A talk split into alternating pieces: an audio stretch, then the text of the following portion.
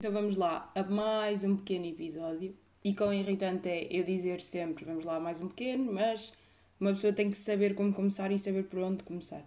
Porque aqui, na cena dos podcasts, vamos lá ver, não há bem uma regra para começar, né? Não é tipo, olá amiguitos, olá pessoas, bom dia. Oh, tem que haver sempre aquela definição de cena que se vai dizer para saber como é que se vai começar. E às vezes eu até penso, fazer uma cena só estúpida para começar, mas aí já estou a pensar como é que vou começar e o que é que vou dizer. Portanto, há sempre uma cena que tenho que fazer que pensar. E ter assim uma frasezita já feita e já para lançar, não sei, assim dá o flow. Dá aquela cena do, ok, agora vou dizer isto e vou falar a seguir de X. Enquanto que, se não houver bem nada para dizer, uma pessoa parece que está aqui meio engasgada e vai, não vai, e depois começa de novo e depois não era bem isto que se queria dizer. E pronto.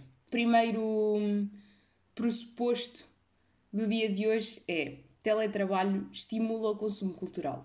E onde é que eu quero chegar com isto? E atenção, eu estou a dizer isto, mas não sei muito bem se tenho razão em relação a isto. Complexo, como sempre, nunca sei muito bem explicar. Às vezes digo coisas que concordo, depois estou aqui a discorrer e depois apercebo-me que afinal se calhar já não concordo. Mas pronto, a vida também é assim e também temos que, temos que estar. Imaginemos, eu acho que uma coisa que acontece muito no local de trabalho, de um modo generalizado, é termos que trabalhar com pessoas que não são necessariamente as nossas favoritas. Vamos meter assim.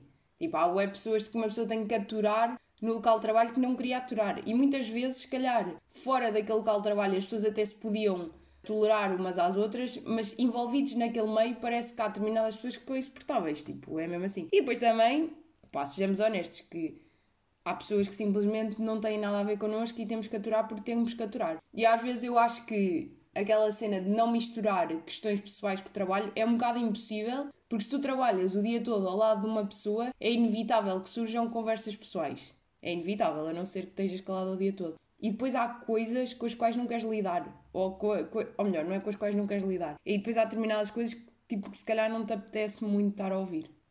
Ou não te apetece ter que falar sobre aquilo, ou tipo, são pessoas com opiniões completamente diferentes da tua e, hum, e o cérebro está tão longe do teu que não dá muito bem para trabalhar. E o que é que isto, e o que é que isto faz? Eu acho que isto gera um cansaço social ao longo do dia.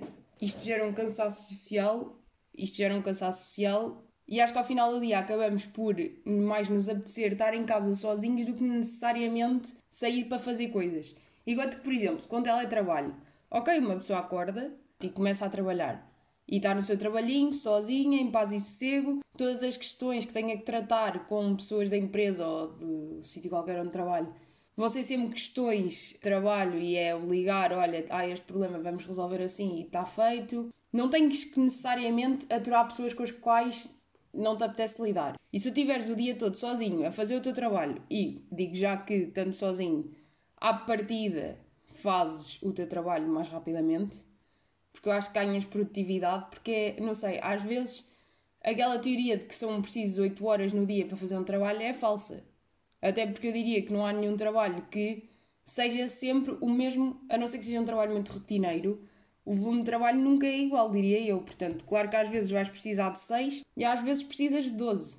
Tipo, e é assim, por isso é que definir bem horários de trabalho não faz muito sentido e faz muito mais sentido ter a qualidade do trabalho e não definir, olha, tenho de trabalhar das 9 às 5. Pronto, se calhar é preferível definir, tens esta tarefa para fazer, faz-me se faz favor, e tens até ao dia X para me entregar isto. E depois a pessoa que se organiza e que se desenrasca. Mas voltando ao meu ponto central, a minha cena é, eu acho mesmo que uh, estar sozinho o dia todo depois dá aquela ginga do final do dia de se querer sair de casa e fazer alguma coisa com pessoas ou ir conhecer determinadas realidades e não sei o quê. Enquanto que estar o dia todo fora de casa a trabalhar com pessoas que muitas vezes não se gosta, a fazer coisas que não se gosta, chega ao final do dia e já não se apetece sair e já não apetece ir fazer nada. Portanto, acho mesmo que se calhar o teletrabalho é um bom princípio para estímulo de consumo cultural ou seja, se eu tive o dia todo a trabalhar em casa, sozinha, e a fazer as minhas cenas, não sei o quê, se calhar chega ao final do dia e o que me apetece não é estar em casa a jantar e a ver uma série. Se calhar o que me apetece é ir sair e ir, se calhar, a uma peça de teatro, ou ir mais vezes ao cinema, ou estar com os amigos, ou o que quer que seja. Estou a perceber? Não havendo aquela, aquela exaustão do dia, se calhar era capaz de, de aumentar o consumo cultural. Não sei. Ou então também pode fazer o coisa inversa, não é? Porque imaginemos, há pessoas que se calhar não se dão com o teletrabalho. Imaginem, eu acho que temos um bocado esta cena de temos, não, eu tenho, de ver o teletrabalho como a solução para muitos problemas. Mas o teletrabalho funciona para mim. Eu acredito que haja muita gente que não funciona assim. E ou seja, para mim funciona se não for contínuo. Ou seja, se for, por exemplo, imaginemos, uma coisa que eu acho que era boa bom de fazer era haver um escritório, imaginemos que trabalhamos para uma empresa. Há esse escritório e esse escritório tem várias secretárias, tem vários espaços, não sei o quê, não sei o quê. E as pessoas têm a opção de ir para o escritório quando precisarem de irem para o escritório. Imaginemos, porque precisam de fazer uma reunião com os seus colegas de trabalho, então vão para esse escritório ou porque simplesmente estão fartos de estar em casa, então vão trabalhar para esse escritório, mas não haver a obrigação de ter que lá estar de X horas a X horas no dia X e no dia assado. Ou seja, as pessoas poderem organizar a sua própria vida, até mesmo porque pessoas adultas, criançada atrás das costas, dá mais jeito de ser assim, digo eu, até para organizar as cenas. E até pessoas que não têm filhos, não é? Porque toda a gente tem que organizar toda uma outra questão de, de vida que se calhar dava jeito não ter a obrigação de estar num sítio das 9 às 6. Não sei, digo eu. E depois também há toda a questão da produtividade, que já se falou, que vai e não sei quê. Não é um bocado isso? É verdade, é que é um bocado essa, essa a cena. Uh, mas onde é, que, onde é que eu queria chegar e agora perdi-me completamente? Ah, já sei. É que o teletrabalho então tem estes dois lados, que eu acho que por um lado pode. Não, não era nada disso que eu estava a dizer. completamente despassarada, completamente louca hoje a falar. Mas o que eu estava a dizer era, recentrando e continuando, que se tivéssemos essa liberdade de ir para o escritório, não criávamos o maçamento de estar em casa a trabalhar sempre sozinho e assim tinha -se sempre uma pequena distração quando se precisasse. E quando se precisasse trabalhar em casa, trabalhava-se em casa. E pronto, e era tudo muito mais equilibrado. E acho que isto ia mesmo aumentar o consumo de entretenimento, de, de coisas. Nem que, aliás, nem é só entretenimento, é até mesmo consumo a nível de restaurantes e se calhar um, facilitar a vida social e cenas que as pessoas possam fazer e não sei o quê. Ou seja, podemos estar a melhorar a economia com este tipo de coisas. Diria eu.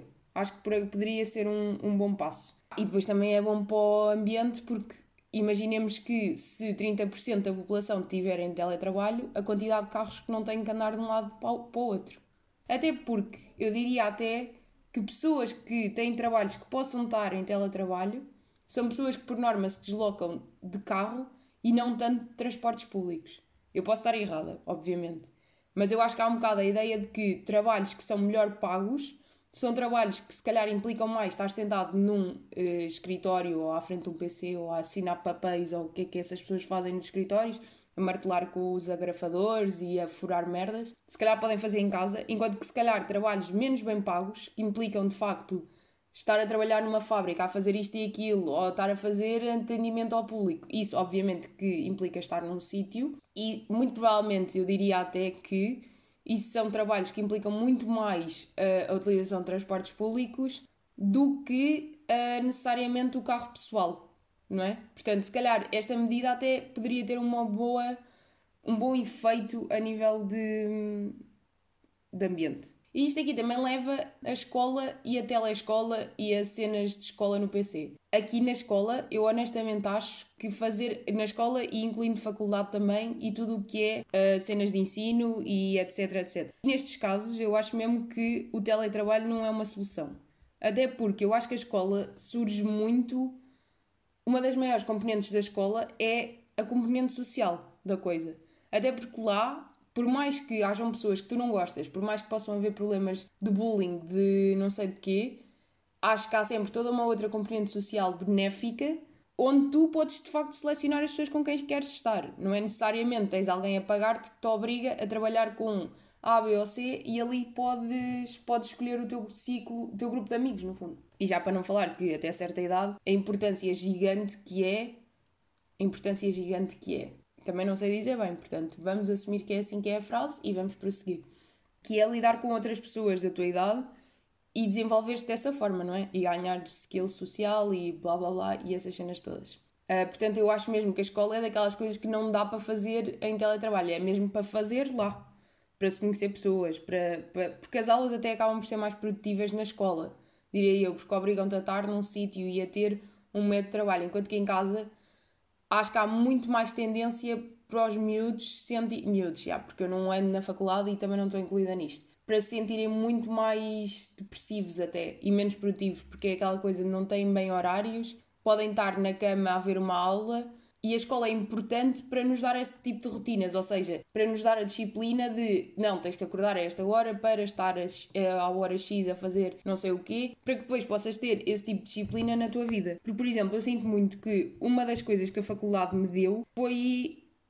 Agora ia dizer auditoria, mas obviamente não é a auditoria que eu quero dizer, é o facto de ser autodidata. Porque vamos ser honestos, uma teórica que, tem, que é dada num anfiteatro com 180 pessoas, obviamente que não é a forma mais correta de ensinar ninguém e que obviamente que a maioria das pessoas tem que hum, ver vídeos no YouTube, tutoriais e cenas acessórias para aprender determinadas matérias. Tipo, vamos ser honestos, principalmente no que toca à matemática e estatística, sempre foi assim que eu aprendi matemática e estatística no, na faculdade. Aliás, até porque as aulas chegam a um ponto que são um bocado inúteis, não é? Mas a faculdade deu-me a capacidade de organização e de me disciplinar para fazer as coisas que tenho para fazer e para ter uma motivação e para ter um horário e para ter organização. Agora também é assim, não sei se posso falar por todos, né? Porque acho que não, acho que estas cenas são sempre um bocado. não são generalizáveis. Mas acho que de um modo geral isso é uma coisa que a faculdade dá a muita gente, que é dar-te dar, -te, responsabilidade e dar. Quem diz a faculdade diz a escola também, não é? Porque tu tens que aprender que tens que fazer aquilo de determinada forma que tens coisas para fazer e tens de te organizar para que essas coisas aconteçam. E não vais simplesmente ficar o dia todo na cama à espera que te caia as cenas do céu. Digo eu. Por isso é que acho que a escola é importante ser. Eh, ser na. Opa, ser lá. Pronto. Depois outra cena também bem interessante da escola é a questão.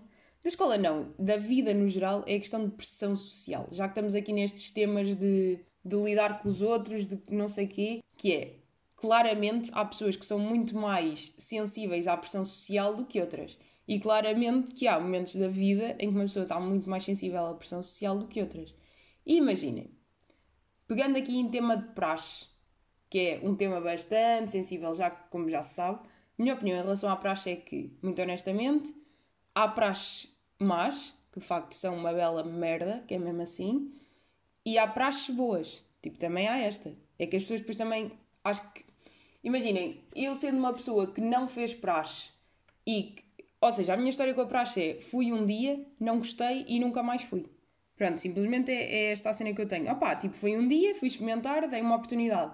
Não curti determinadas atitudes que estavam a acontecer e, e determinadas coisas. Opá, porque é assim para mim, uma coisa que é suposto integrar não é uma coisa que cria um distanciamento entre pessoas mais velhas e pessoas mais novas ou onde não é permitido olhar nos olhos de uma pessoa mais velha que temos de estar a olhar para o chão. É tipo, poupem-me, se quiserem integrar, peguem em mim, levem-me para um bar e vamos estar tipo, todos na conversa na boa. Não estejam a, não estejam a mandar-me estar a fazer flexões e estar a dar corridinhas e cantar músicas que, honestamente, a meu ver, não são propriamente a coisa mais interessante do mundo, não é? E, e pronto, isso para mim não é integrar. Mas também consigo reconhecer apesar da minha experiência não ter sido a melhor e eu não, e eu não me integrar nesse tipo de, de experiência académica, consigo reconhecer que há praxes que de facto são boas, por coisas que os meus amigos me contam e etc. E também porque a pessoa tem cabeça e consegue perceber que não é por a minha experiência ser má que a de todos os outros vai ser, não é? Até mesmo no mesmo contexto, uma pessoa pode ter uma experiência boa e outra má, porque isto depende de cada um. Uh, mas passando esta parte à frente. O que eu quero dizer é a questão da pressão social, tipo, associada a isto da, da praxe. Porque há muito a ideia de que chega-se à faculdade, somos caloiritos, está toda a gente ali meio sem amigos, tipo, a não saber muito bem onde é que está, de repente está fora de casa dos pais, está assim um bocado à toa, tem toda uma pressão social para fazer uma determinada, pá, para criar uma determinada vida, não é? E acho que há aquela ideia de que, pronto, a praxe é uma coisa que tem que ser, que é aquela coisa que custa, então temos que insistir todos para fazer, porque, há, porque se toda a gente anda, então eu também tenho que andar.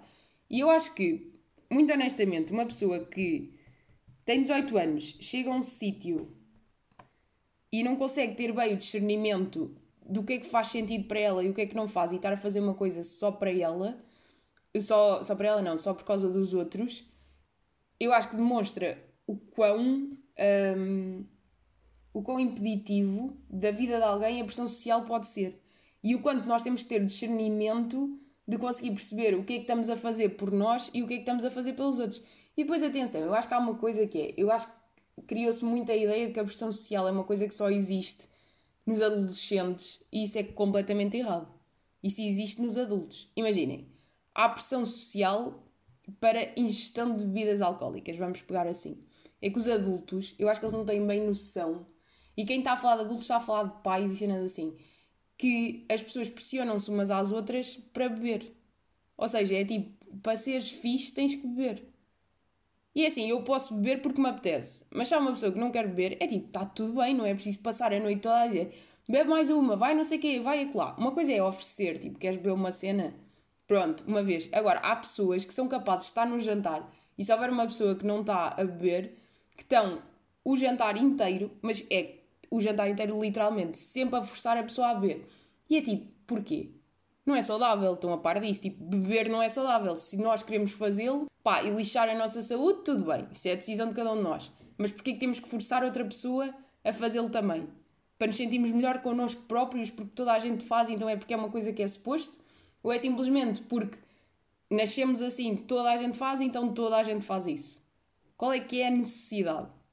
Estão a perceber? É tipo, será que custa muito? E atenção, eu estou a falar de um lugar onde se calhar eu já fiz isto a outras pessoas, mas se calhar fiz isto como adolescente. Tipo, a mim custa um bocado perceber como é que pessoas adultas ainda continuam a achar que isto é uma coisa que faz bué de sentido, não é? Porque há muito este culto. Imagina, então eu acho que na nossa geração o culto da bebida ainda é uma coisa mais. E depois, outra coisa que me faz bem confusão é beber está tudo bem e é bué fixe, e depois há pessoas que ainda acham que fumar erva é um choque. É tipo, ui, o que é que as pessoas estão a fazer à vida delas? É tipo, malta, beber até cair também não é uma coisa propriamente saudável. E no fundo toda a gente faz e toda a gente acha que é a coisa mais incrível de sempre. Certo? Não é? Então eu, por acaso, agora até estou a ser injusta. Acho que esta ideia contraditória de que o álcool está tudo bem, a erva é não, porque é mais uma coisa de pessoas mais velhas, que é eu estar num jantar de amigos ou então, isto também são as experiências com quem, eu, com quem eu tenho mais perto de mim e os adultos com quem eu me dou, mas haver pessoas de 40 anos que acham que beber até cair, tipo num jantar de amigos, está tudo bem, mas fumar uma ervita, ui, já é um drogadão, já é um puto que está aí a, a lixar a sua vida toda. Para além disto, é a questão de as pessoas acharem mesmo que, que devem forçar as outras a beber álcool, não é?